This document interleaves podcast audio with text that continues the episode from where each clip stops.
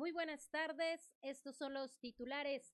Inaugura el gobernador Miguel Riquelme el Hospital Materno Infantil en Saltillo y destaca la serie de dificultades que se tuvieron para su equipamiento y contratación de personal. Más de 700 nuevos contagios de COVID-19 se reportan este martes en Coahuila, en donde a la fecha suman ya cerca de 5.000 casos activos debido a la quinta ola de esta pandemia. Aseguran a un oso que se encontraba en un árbol de una vivienda en la colonia Lomas de Lourdes. Personal de la Secretaría del Medio Ambiente logra ponerlo a salvo en una jaula sin que se presentaran personas lesionadas. Y se presenta una nueva queja por negligencia en el Hospital Ixlero de Ramos Arispe. Nuevamente una víctima mortal debido pues a las malas prácticas de los médicos de este hospital. Esta y otras noticias le tendremos hoy aquí en Región Informa. Región Informa.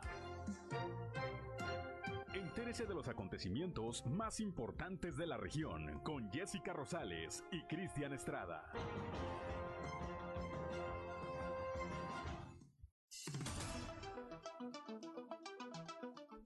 Tal amigos? Muy buenas tardes. Bienvenidos a este espacio informativo de Grupo Región, emisión nocturna con noticias importantes, relevantes que compartirle por eso es importante para nosotros conocer sus opiniones y comentarios a través de las diferentes plataformas en las que puede usted ver y escuchar las noticias en región 91.3 Saltillo, nuestra cuenta de Facebook. Estamos transmitiendo en vivo para que usted pueda enviarnos sus comentarios. También puede hacerlo a través de nuestra línea WhatsApp 844 155 6915, ese número que deberá agregar a sus contactos. Martes 5 de julio de 2022 con temas de interés y déjeme le comento en la tarde, ya le había anticipado esta nueva queja por negligencia en el Hospital Ixtlero de Ramos Arispe.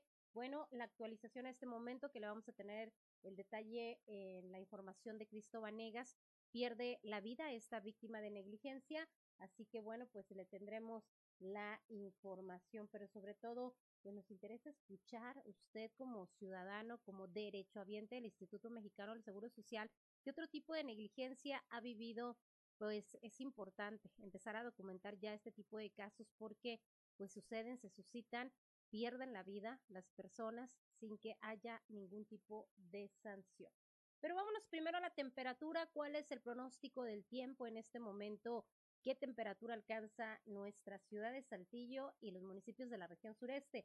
Mire, Saltillo se encuentra con 27 grados de temperatura, el caso de Arteaga 26 grados centígrados, Ramos Arizpe y General Cepeda 29, Parras de la Fuente 30 grados centígrados de temperatura. Pero, ¿qué más detalles tenemos del pronóstico del tiempo? Vamos a escuchar a nuestra amiga Angie Acosta. El pronóstico del tiempo con Angélica Acosta.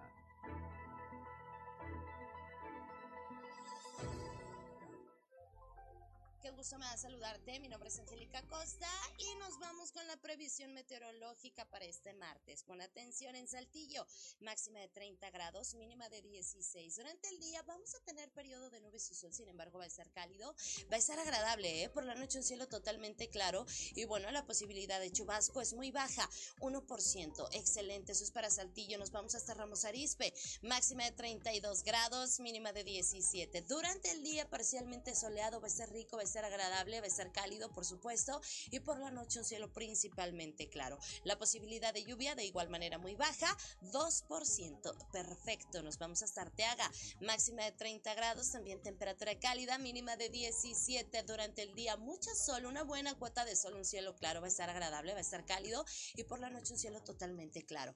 2% la posibilidad de precipitación ahí para Arteaga. Muy bien, en general Cepeda, amigos, también se espera temperatura cálida, máxima de 32 grados centígrados, mínima de 18. Durante el día, periodo de nubes y sol, se va a sentir muy cálido, va a ser agradable y por la noche un cielo principalmente claro. La posibilidad de tener chubasco en general Cepeda es de 1%. Muy bien, ahora nos vamos hasta Parras con su temperatura cálida como ya es costumbre, máxima de 33 grados, mínima de 20 durante el día. Vamos a tener periodo de nubes y sol, sin embargo se va a sentir muy cálido y por la noche áreas de nubosidad. No hay de qué preocuparse, mi gente bonita de Parras porque la posibilidad de lluvia es muy baja, 1%. Ahí está, amigos, ya escucharon los detalles del clima, siguen las temperaturas cálidas, hay que mantenerse muy, muy hidratado.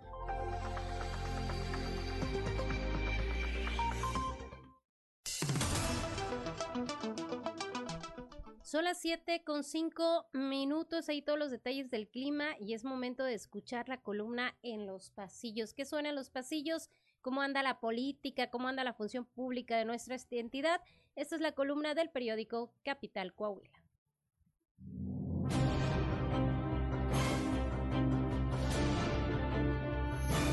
Y en el cartón de hoy, Destino que nos muestra el tráiler en el que fallecieron nuestros hermanos migrantes que está llegando a las puertas del cielo y desde adentro del tráiler una voz pregunta, ¿ya llegamos al otro lado?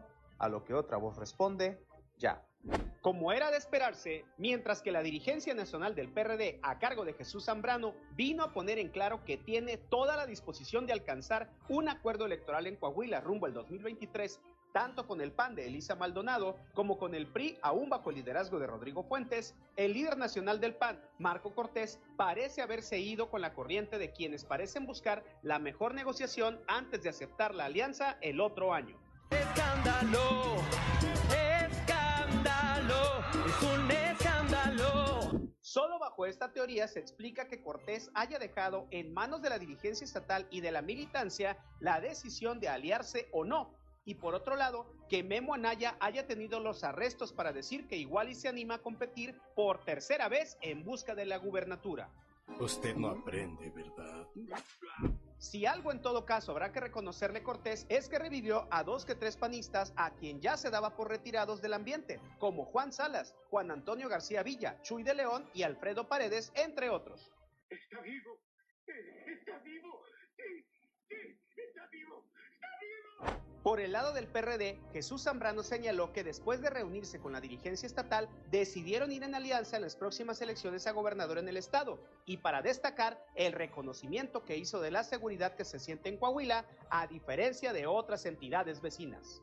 Mm, casa limpia, nada de pescaditos. Puedo ser muy feliz aquí. En la iniciativa privada, quien se sumó a la iniciativa de la Secretaría del Medio Ambiente de la maestra Glantina Canales fue el grupo Ecolimpio, que obtuvo de manera oficial el distintivo de Oficina Verde, entregada por la propia bióloga, así como por Enrique Martínez y Morales, secretario de Hacienda y Ordenamiento Territorial. A nombre de este grupo empresarial fue Alfredo Apes Higa, director general de Ecolimpio, quien recibió la distinción.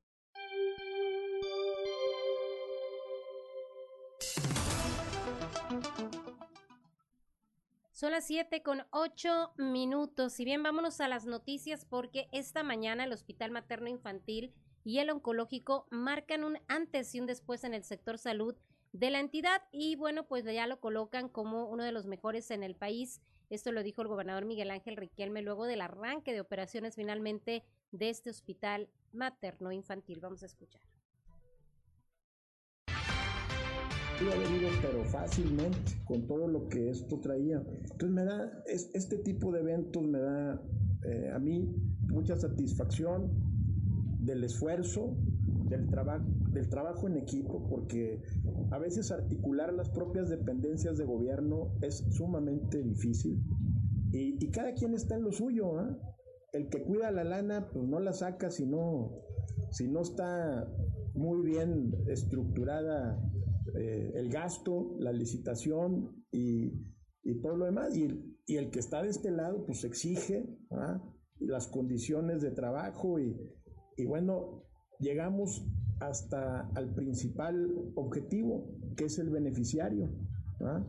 que ahora doña María Guadalupe pues ya está aquí en instalaciones más cómodas, su hija, su hija también, y, eso pues eh, como padre también te da una gran satisfacción el tener a tu hijo en uno de los mejores hospitales de Coahuila y hoy de México.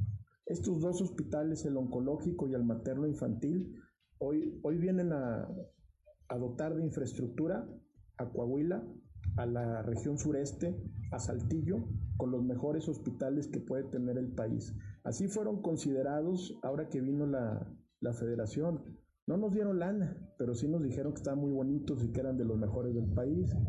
Y que, y que además este, eh, estos hospitales iban a marcar un antes y un después de, de la historia eh, que en materia de salud ha vivido, ha vivido Coahuila.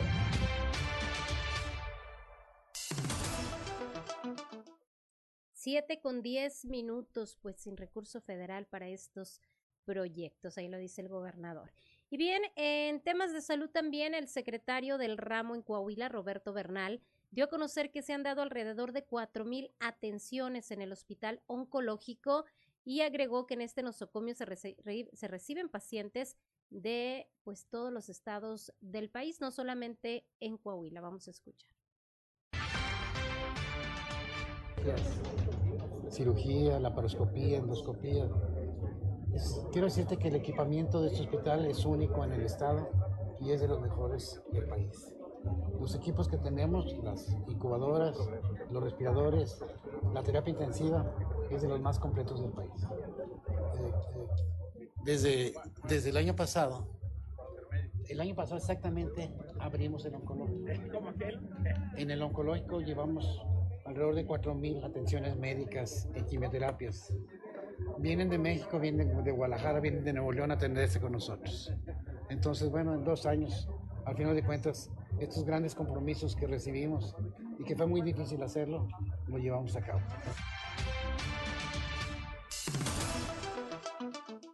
7 con 11 minutos, pues sin duda hacía falta este hospital oncológico porque efectivamente pues habría, había que viajar a Monterrey para una atención. Aquí ahora pues ya se tiene esta oportunidad y bueno, pues ahora Coahuila es eh, un sitio donde no solamente se reciben y se dan atenciones a habitantes de este estado, sino de otras partes del país, que poco a poco se van cubriendo pues más necesidades de la población en materia de salud.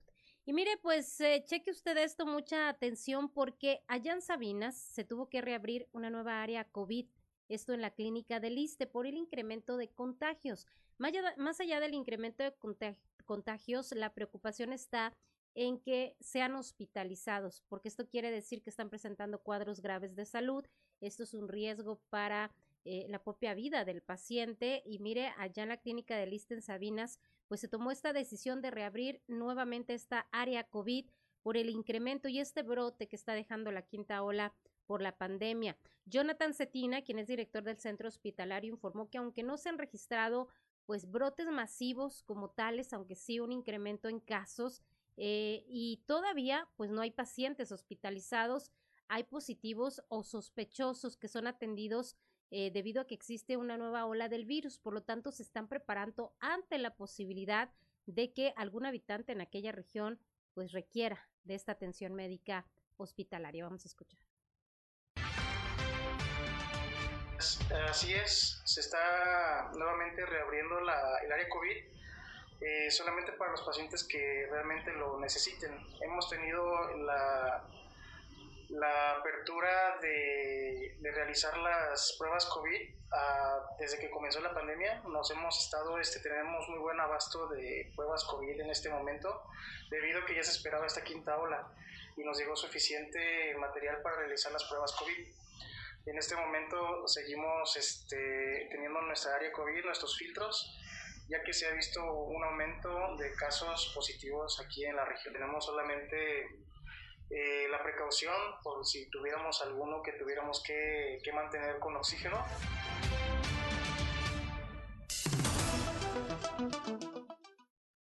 Siete con 14 minutos. Y bueno, pues además, ¿cómo andan los contagios? Fíjese que de acuerdo al reporte COVID, este reporte que envía el gobierno de Coahuila a través de la Secretaría de Salud, a través del Plan Estatal de Prevención y Control, nos habla de un número de contagios que ha superado todos los días anteriores. Solamente en 24 horas, en las últimas 24 horas, de acuerdo a este reporte, se registraron 767 nuevos contagios en Coahuila. ¿Dónde ocurrieron eh, estos contagios? En su mayoría están en Torreón con 284. Posteriormente le sigue Saltillo con 203. Después Piedras Negras con 60, Monclova 57, Ramos Arispe 26, Parras de la Fuente 23, 20 en Francisco y Madero, 17 en Acuña, 16 en San Pedro, 14 en Matamoros, 9 en Musquis, 8 en San Juan de Sabinas, 7 en Castaños, 6 en San Buenaventura, 4 en Allende, 4 en Sabinas, 3 en Nava, 2 en Arteaga, 2 en Frontera, 1 en General Cepeda y 1 en Progreso. Además, una defunción aquí en Saltillo se trata de un hombre de 72 años de edad. Y bueno, pues existen ahora en Coahuila 4.794 casos activos, un tema preocupante porque todavía ni llegamos a la fecha oficial de vacaciones, que es el 8 de julio. Sabemos que muchos estudiantes ya no están acudiendo a clases, pero apenas empieza la temporada vacacional, apenas empiezan algunos eventos que ya se han anunciado y ya estamos en esta quinta ola, en este brote. Imagínense qué va a suceder posteriormente cuando todas estas personas pues eh, tengan algún contacto y llegue pues más, más brotes, más contagios. En Torreón eh, es la distribución de casos activos, que es eh, el municipio que ocupa el primer lugar en este momento, la mayor incidencia, es de 1.727 casos. Saltillo cuenta con 1.351, Monclova con 305, Piedras Negras con 279 ramos, Arispe hay 171 casos activos, vámonos a Parras de la Fuente por la región sureste 96 casos, en el caso de General Cepeda hay 10, Arteaga tiene 12. Estos son eh, los registros que se tienen hasta este momento y bueno, el número más alto que se ha presentado, le repito, pues en las últimas semanas de esta quinta ola de COVID en Coahuila. Y bien, pues vámonos a otras cosas, hablando de temas de salud, pero de negligencias, pues se presenta otra denuncia por parte de familiares de una joven que falleció. Fíjese que la tarde le platicaba de este caso donde pues los familiares le advirtieron a los médicos del Hospital Ixtlero que tuvieran mucha precaución en la cirugía a la que se iba a someter esta chica porque ella era alérgica al látex. Obviamente los guantes, algunos equipamientos pues son de látex. Eh, sin embargo, pues eh, aunque se les, se les señaló que sí, que habría todo el cuidado correspondiente, pues se hizo caso omiso. La joven llegó a la cirugía se utilizó eh, este material de látex y cuando ya estaba presentando la reacción alérgica, eh, pues salen a decirle a los familiares que corran porque urgen guantes de otro tipo de material, lo que indica que hubo negligencia, ellos buscando por todos lados pues este tipo de guantes no los encontraron porque además no es su obligación y mucho menos en un momento tan delicado.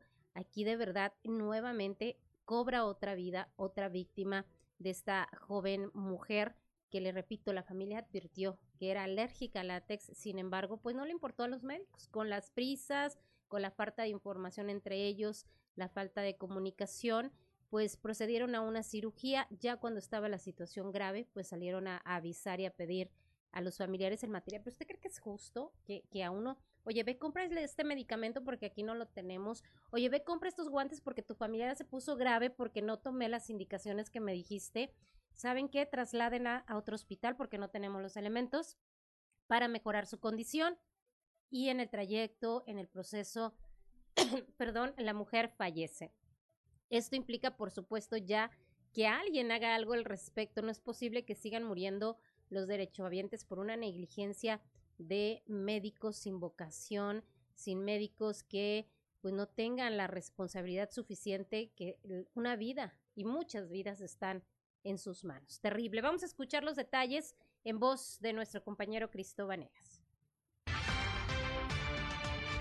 Por medio de redes sociales se dio a conocer otra presunta negligencia por parte del personal del Hospital Ixtlero, que habría terminado con la vida de una mujer quien fue atendida en dicho nosocomio, por lo que la Comisión de Derechos Humanos del Estado de Coahuila ya se encuentra revisando el caso para determinar si se presentó una negligencia. En esta ocasión, la presunta víctima es María del Cerrato de 32 años, quien de acuerdo con lo que se declaró por la familia, por medio de redes sociales, el pasado 4 de abril fue ingresada al Hospital General de Zona número 33 para una intervención en donde presuntamente el personal usó guantes de látex a sabiendas que ella era alérgica a este material, lo que complicó el procedimiento, ya que tuvo una reacción alérgica. Es por esto que la mujer fue trasladada de urgencia al Hospital General en donde lamentablemente perdió la vida, presuntamente, a consecuencia de las acciones del personal médico. Así que la familia, al percatarse del caso de Anaí, otra mujer que perdió la vida por una presunta negligencia del personal, decidió también dar a conocer que presuntamente por las acciones de los médicos del Hospital Ixtlero María falleció. Ante esto, la Comisión de Derechos Humanos del Estado de Coahuila dio a conocer que también se podría revisar este caso para ver si se amerita una investigación a la par que realizan la del caso de Anaí. Por otra parte, la Fiscalía General del Estado informó que aún no cuenta con ninguna denuncia formal por parte de ninguno de los familiares de estas presuntas víctimas hacia la institución médica, pero que están dispuestos a colaborar con la familia para llevar a cabo una investigación en caso de que así se requiera. Para Grupo Región informó Christopher Vanegas.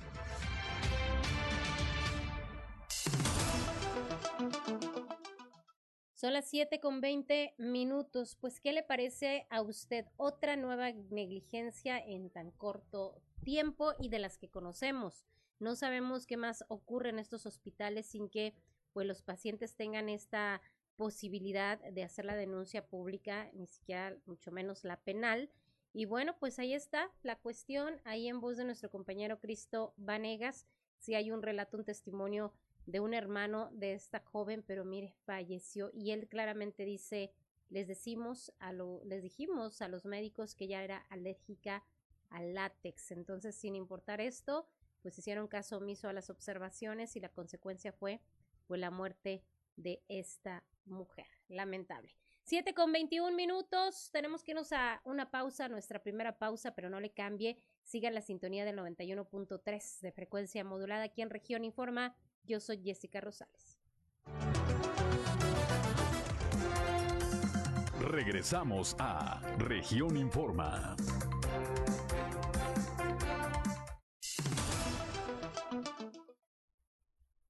Son las 7 con 26 minutos y bueno, ya regresamos a este espacio informativo de Grupo Región con eh, información importante que se suscitó el día de hoy que tiene que ver con el tema pues si bien educativo, también con una cuestión de la sociedad. ¿Se acuerda usted de esta iniciativa para eliminar el horario de verano? Algo que el presidente Andrés Manuel López Obrador pues ha insistido porque considera que no hay ningún tipo de beneficio en estos cambios de horario. Finalmente le comento que el día de hoy el presidente Andrés Manuel López Obrador pues expuso que este horario de verano tiene un ahorro de energía muy muy bajo y no hay un impacto en el gasto familiar. Además que es una medida con rechazo popular. ¿Usted está de acuerdo con esta opinión del presidente? Finalmente, y ante estos argumentos, el presidente Andrés Manuel López Obrador firmó una iniciativa de ley para eliminar el horario de verano porque dijo este no generaría ahorros y provoca problemas de salud. Acompañado por la secretaria de Energía Rocío Nal, el secretario de Salud Jorge Alcocer, la consejera jurídica María Estela Ríos el jefe del Ejecutivo dijo que la iniciativa se va al Congreso para su análisis y discusión. En la conferencia de prensa, el presidente en Palacio Nacional, Rocional, expuso que el horario de verano impuesto desde 1996, desde esta fecha tenemos este horario, tiene un ahorro de energía muy bajo y no hay un impacto en el gasto familiar. ¿Usted ha visto cambios? ¿Usted ha visto impacto no? Pues ya muchos años pareciera pues imperceptible, ¿verdad? Además de que es una medida, dice que tiene un rechazo popular. Explicó que el mes pasado la Secretaría de Gobernación hizo una encuesta sobre el horario en el cual el 71% expresó su rechazo y solo 29% dijo que la aceptaba. Señaló que desde 1996 este horario de verano ha contribuido a un ahorro de energía menor al 1% anual al consumo nacional. Pues es que lo que sí es cierto es que a nosotros nos salen los recibos de luz en todo el año altísimos, más en de diciembre, enero, febrero, que pues se van al doble, al triple. Y eh, pues finalmente ya está la iniciativa. Será pues una decisión también de los legisladores determinar si aceptan o no, que seguramente sí, ¿eh? porque como no es una iniciativa que requiera eh, las tres cuartas partes del Congreso y está la mayoría en Morena, seguramente habrá eliminación del horario de verano. ¿Qué opina usted? ¿Está de acuerdo o no con esta medida que está eh, pues imponiendo prácticamente el presidente de eliminar eh, una acción que viene desde 1996, el horario de verano? ¿Qué opina? Mándenos sus comentarios a través del 844-155-6915 o ahí en Facebook, región 91.3 Saltillo. ¿Está de acuerdo o no con esta eliminación del horario de verano? Ya en programas anteriores le habíamos presentado también un tema que tiene que ver con el calendario escolar, estas modificaciones que han hecho en Coahuila sobre todo para evitar que las altas temperaturas impacten en los menores. Hablaba una funcionaria de la Secretaría de Educación de tres estudiantes por lo menos que eh, habían sufrido desmayos justamente por las altas temperaturas en el norte de Coahuila, sobre todo donde la temperatura pues ha llegado hasta los 50 grados, imagínense, si aquí con 28, 30 pues estamos eh, que, no, que no aguantamos, imagínense ya nuestros eh, amigos del norte de Coahuila. Pero bueno, pues ya después de todas estas acciones, la Secretaría de Educación Pública espera que en el siguiente ciclo escolar ya con todos los ajustes que tendrán que hacer en el tema educativo, en el tema de administración, pues regrese el 100% de eh, pues la matrícula a clases presenciales. Vamos a escuchar al secretario de Educación, Francisco Saracho.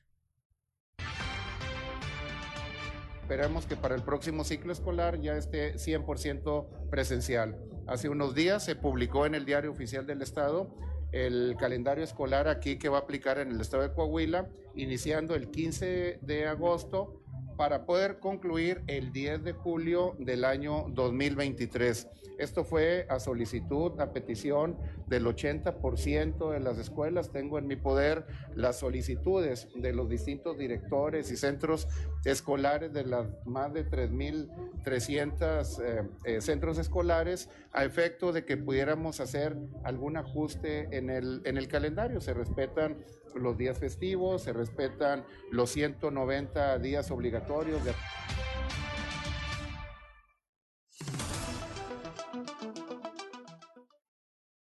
7 con 31 minutos, pues respetando los 190 días de clase, pues ahí los ajustes se podrán realizar. Digo, ya en Coahuila se hicieron las modificaciones justo por temas de temperatura, temas que impactan a los estudiantes y bueno, pues otra cosa que también pues iba a impactar es el tema del horario de verano, a ver qué tal nos va con este cambio que seguramente se va a autorizar por parte del Congreso de la Unión. Y bueno, en otros temas, fíjese lo que ocurrió este día aquí en Saltillo, en la colonia Lomas de Lourdes. Y es que personal de la Secretaría del Medio Ambiente y de Profauna, pues aseguraron un osesno, un osito que estaba, que bajó pues ahí al, a las, a los, al sector habitacional. En una casa se subió a un árbol y bueno, pues lo reportaron.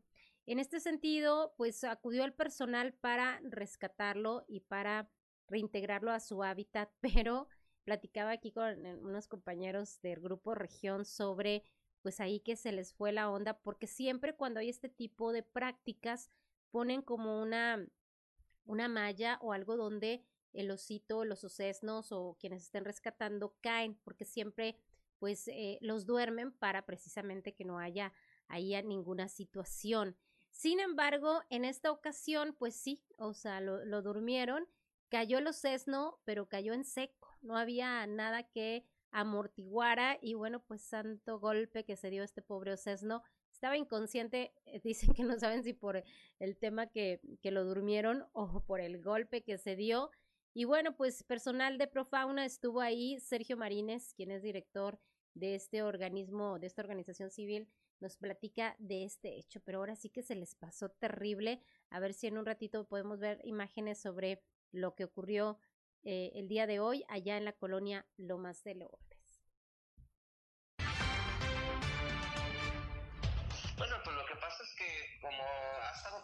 Las últimas eh, semanas, este, a consecuencia del, de la enorme sequía que estamos viviendo, las altas temperaturas y añadido a eso algunos incendios forestales en la región, pues la fauna está buscando alimento, especialmente los los osos este, juveniles que son destetados por sus madres y pues eh, este, bajan a la ciudad sin medir los riesgos. En el caso de, del que aseguraron hoy fue un oso que encontraron en una, en una colonia y que hubo a través de las redes sociales se hizo la denuncia de que se estaba observando arriba de un árbol un oso y pues el cual fue, tuvo que hacerse asegurado.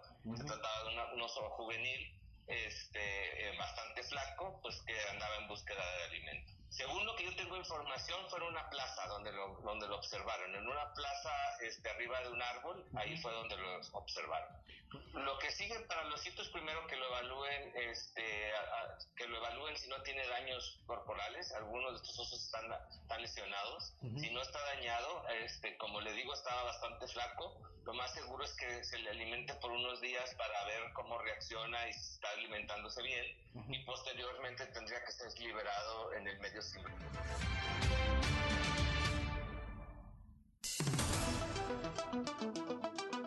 7 con 35 minutos. No fue en una plaza pública, fue en una, en una vivienda, ahí en un árbol de una vivienda.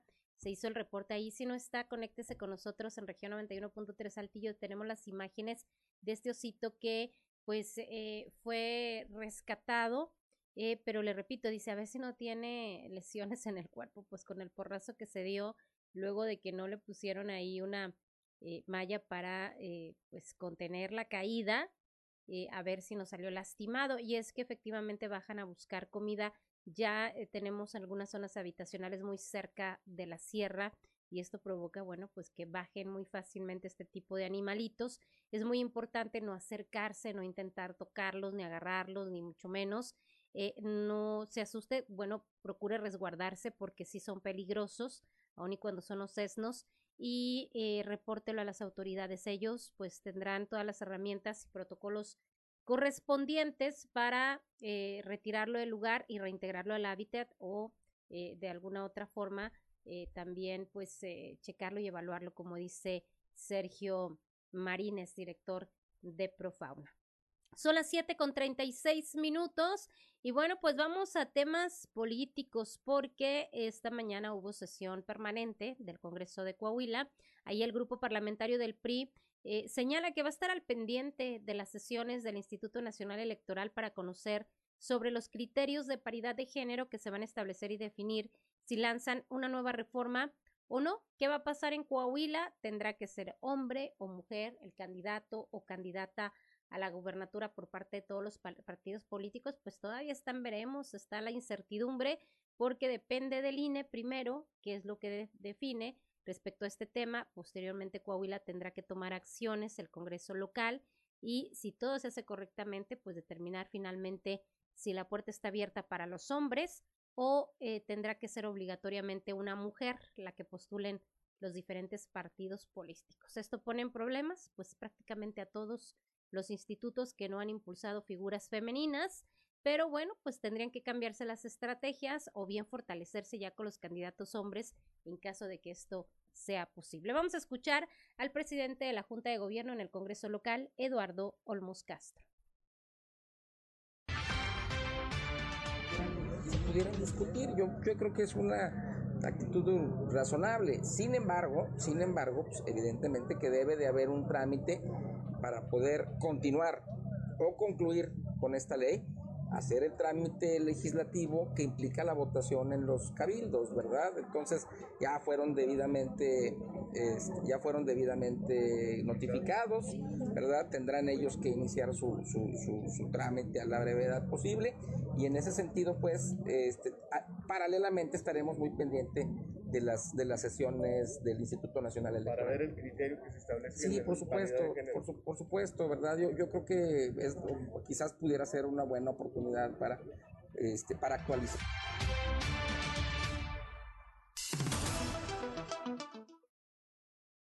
Siete con 38 minutos y déjeme le platico además de un evento que hubo recientemente aquí en Coahuila, en donde estuvieron pues muchos personajes de Morena a nivel nacional. Y bueno, pues en este sentido, hoy el Universal eh, pues da a conocer que al resolver que el mitin de Morena en Coahuila fue un acto probablemente ilícito, el Instituto Nacional Electoral concedió una tutela preventiva contra la jefa de gobierno de la Ciudad de México, Claudia Sheinbaum, y el gobierno y el secretario de Gobernación, Adán Augusto, además del senador Ricardo Monreal, para abstenerse de participar en este tipo de movilizaciones.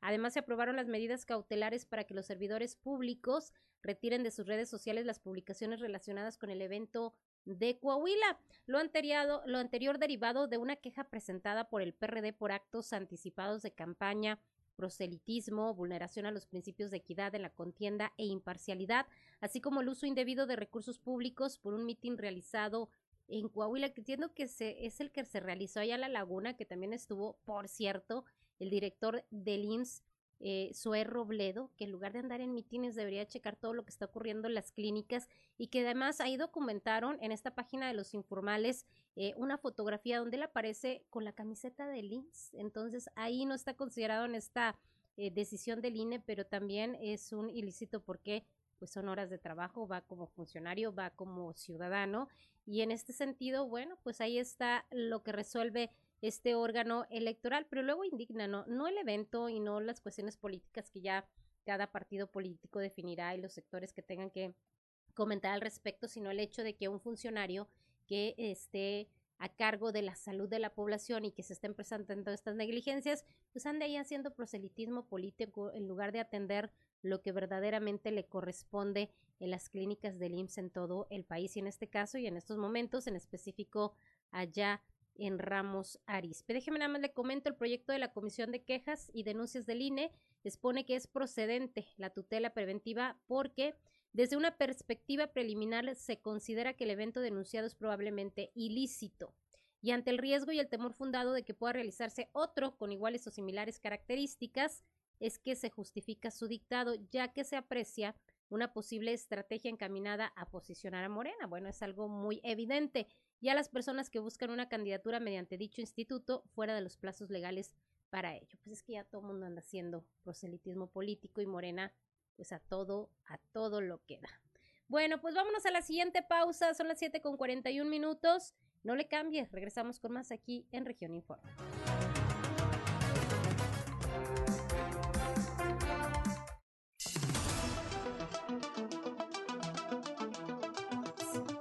Siete, siete con 45 minutos, ya nos falta poco tiempo para concluir este espacio, pero bueno, pues regresando del corte, déjeme termino este tema de los diputados que hablan de la cuestión de la paridad de género, lo que ya viene para Coahuila al 2023.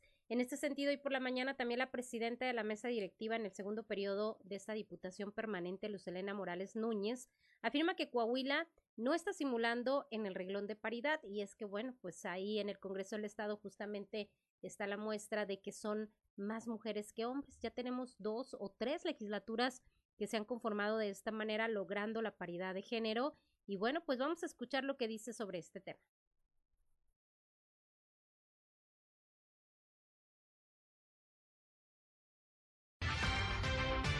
Sí, continuamos en el tema de que Coahuila no ha hecho eh, simulación en cuanto a las paridad, que siempre ha sido punta de lanza. Recordemos que fuimos el primer estado donde eh, se implementaron las cuotas de género y donde ahorita pues el Congreso eh, tiene un sinnúmero de diputadas que estamos ejerciendo funciones este, en, en su colectividad, vaya, como pleno, pero también en lo individual en funciones directivas. Muchas de las integrantes de la Junta de Gobierno son mujeres. Ahora se incluye la diputada Mayra como coordinadora de Acción Nacional. Hay una coordinadora, Lisbedo Gazón, del Grupo de Morena. por el verde está una mujer, también Claudia Elvira. Está otra mujer por parte de la UDC, que es Yolanda Elizondo. Entonces, bueno, esto habla de la toma de decisiones que también se están implementando pues, eh, por parte de las mujeres.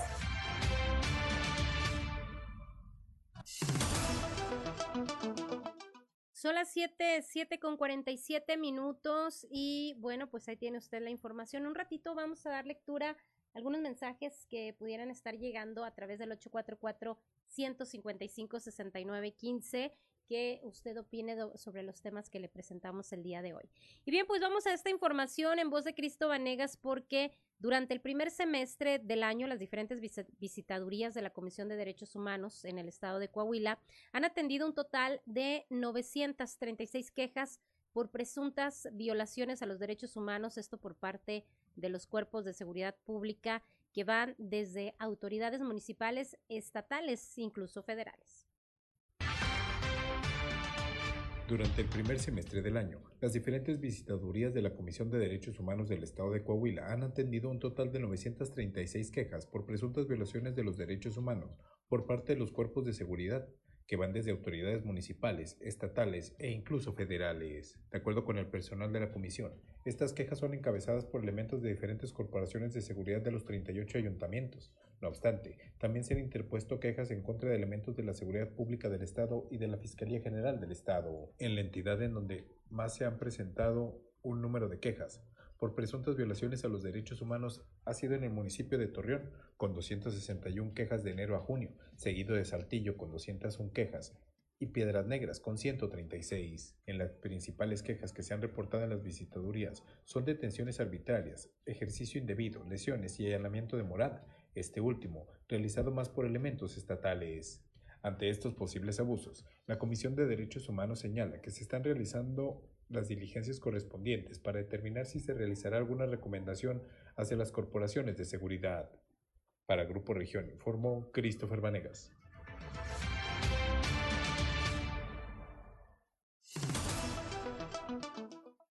Siete con 49 minutos, pues bueno, las quejas recurrentes son siempre de elementos de seguridad pública de los tres órdenes de gobierno. Pero vamos a pasar a otras cosas a escuchar como todos los días el mensaje que nos tiene el padre José Ignacio Flores para ponernos en sintonía con la esperanza.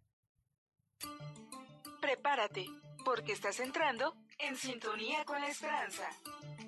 Virtudes cristianas, remedios para la vida diaria para escuchar y ayudar. Un lugar con valor y esperanza para toda la familia. Queda con ustedes el Padre José Ignacio Flores en sintonía con la esperanza.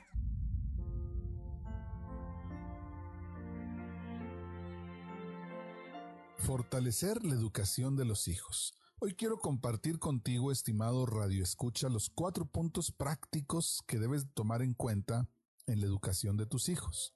Inciso A. Educar en la ética. Una formación ética eficaz implica mostrarle a la persona hasta qué punto le conviene a ella misma obrar bien. Hoy suele ser ineficaz pedir algo que exige esfuerzo y renuncias sin mostrar claramente el bien que se puede alcanzar con esto. Inciso B. Educar en la sexualidad. La familia es la primera responsable de la formación afectiva de los hijos. Hay que educarlos en las virtudes humanas relacionadas al correcto ejercicio de la sexualidad, la prudencia, la templanza, la justicia, la fortaleza, el respeto, la castidad el pudor.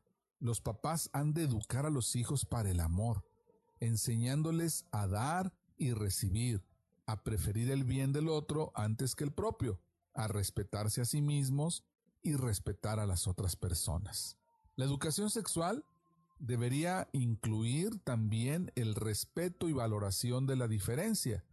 Solo perdiéndole el miedo a la diferencia uno puede terminar de liberarse de la inmanencia del propio ser y del embelezo por sí mismo. La educación sexual debe ayudar a aceptar el propio cuerpo de manera que la persona no pretenda cancelar la diferencia sexual porque ya no sabe confrontarse con ella. Mañana continuaremos con los otros dos puntos para fortalecer la educación de los hijos. Que tengas un excelente día. El amor y los valores se han hecho presentes. A partir de hoy, podemos vivir un futuro mejor.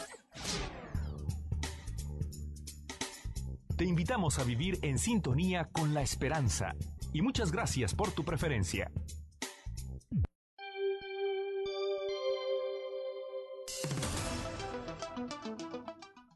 Siete con 52 minutos y vamos a otro tipo de información, algo más amable, la nota deportiva. Los detalles en voz de nuestro compañero Noé Santoyo en Resumen Estadio. Resumen Estadio con Noé Santoyo.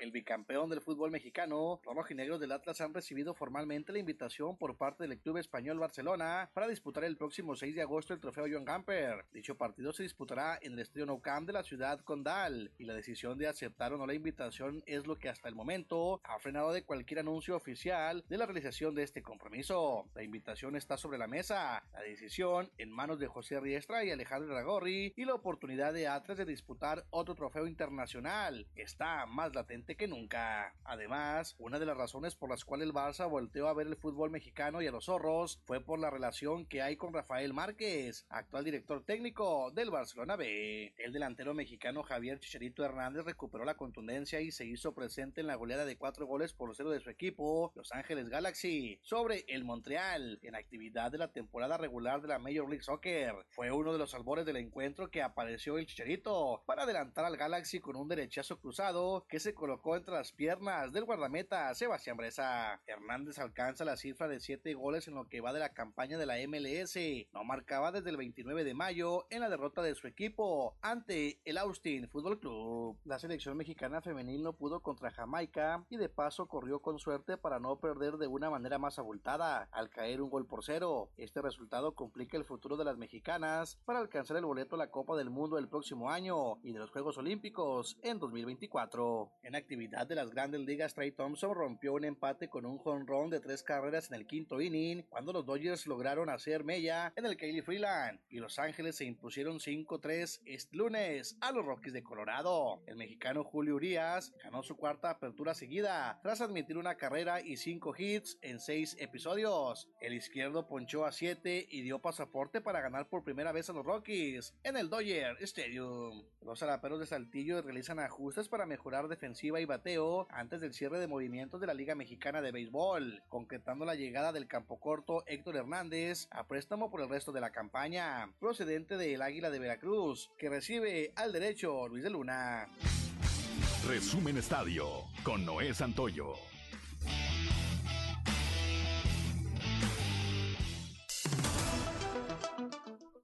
7 con 55 minutos y bueno, ya nos vamos auditorio, ya concluimos esta emisión nocturna de su noticiero Región Informa. No deje de sintonizar estos espacios informativos desde las 6 de la mañana con Juan de León y Claudia Olinda Morán. Posteriormente a la una de la tarde con una servidora 7 a 8 estaré nuevamente aquí con ustedes. Gracias a Rodrigo Flores, quien estuvo a cargo de la producción de la plataforma digital, también a Edgar Medina aquí en Controles Técnicos, que ya nosotros nos quedamos con él, nos despedimos de nuestros amigos de redes sociales y nos quedamos aquí en la cabina para escuchar a ver qué viene en Versame Mucho. ¿Cómo estás, Edgar? Muy buenas tardes. Hola, buenas tardes.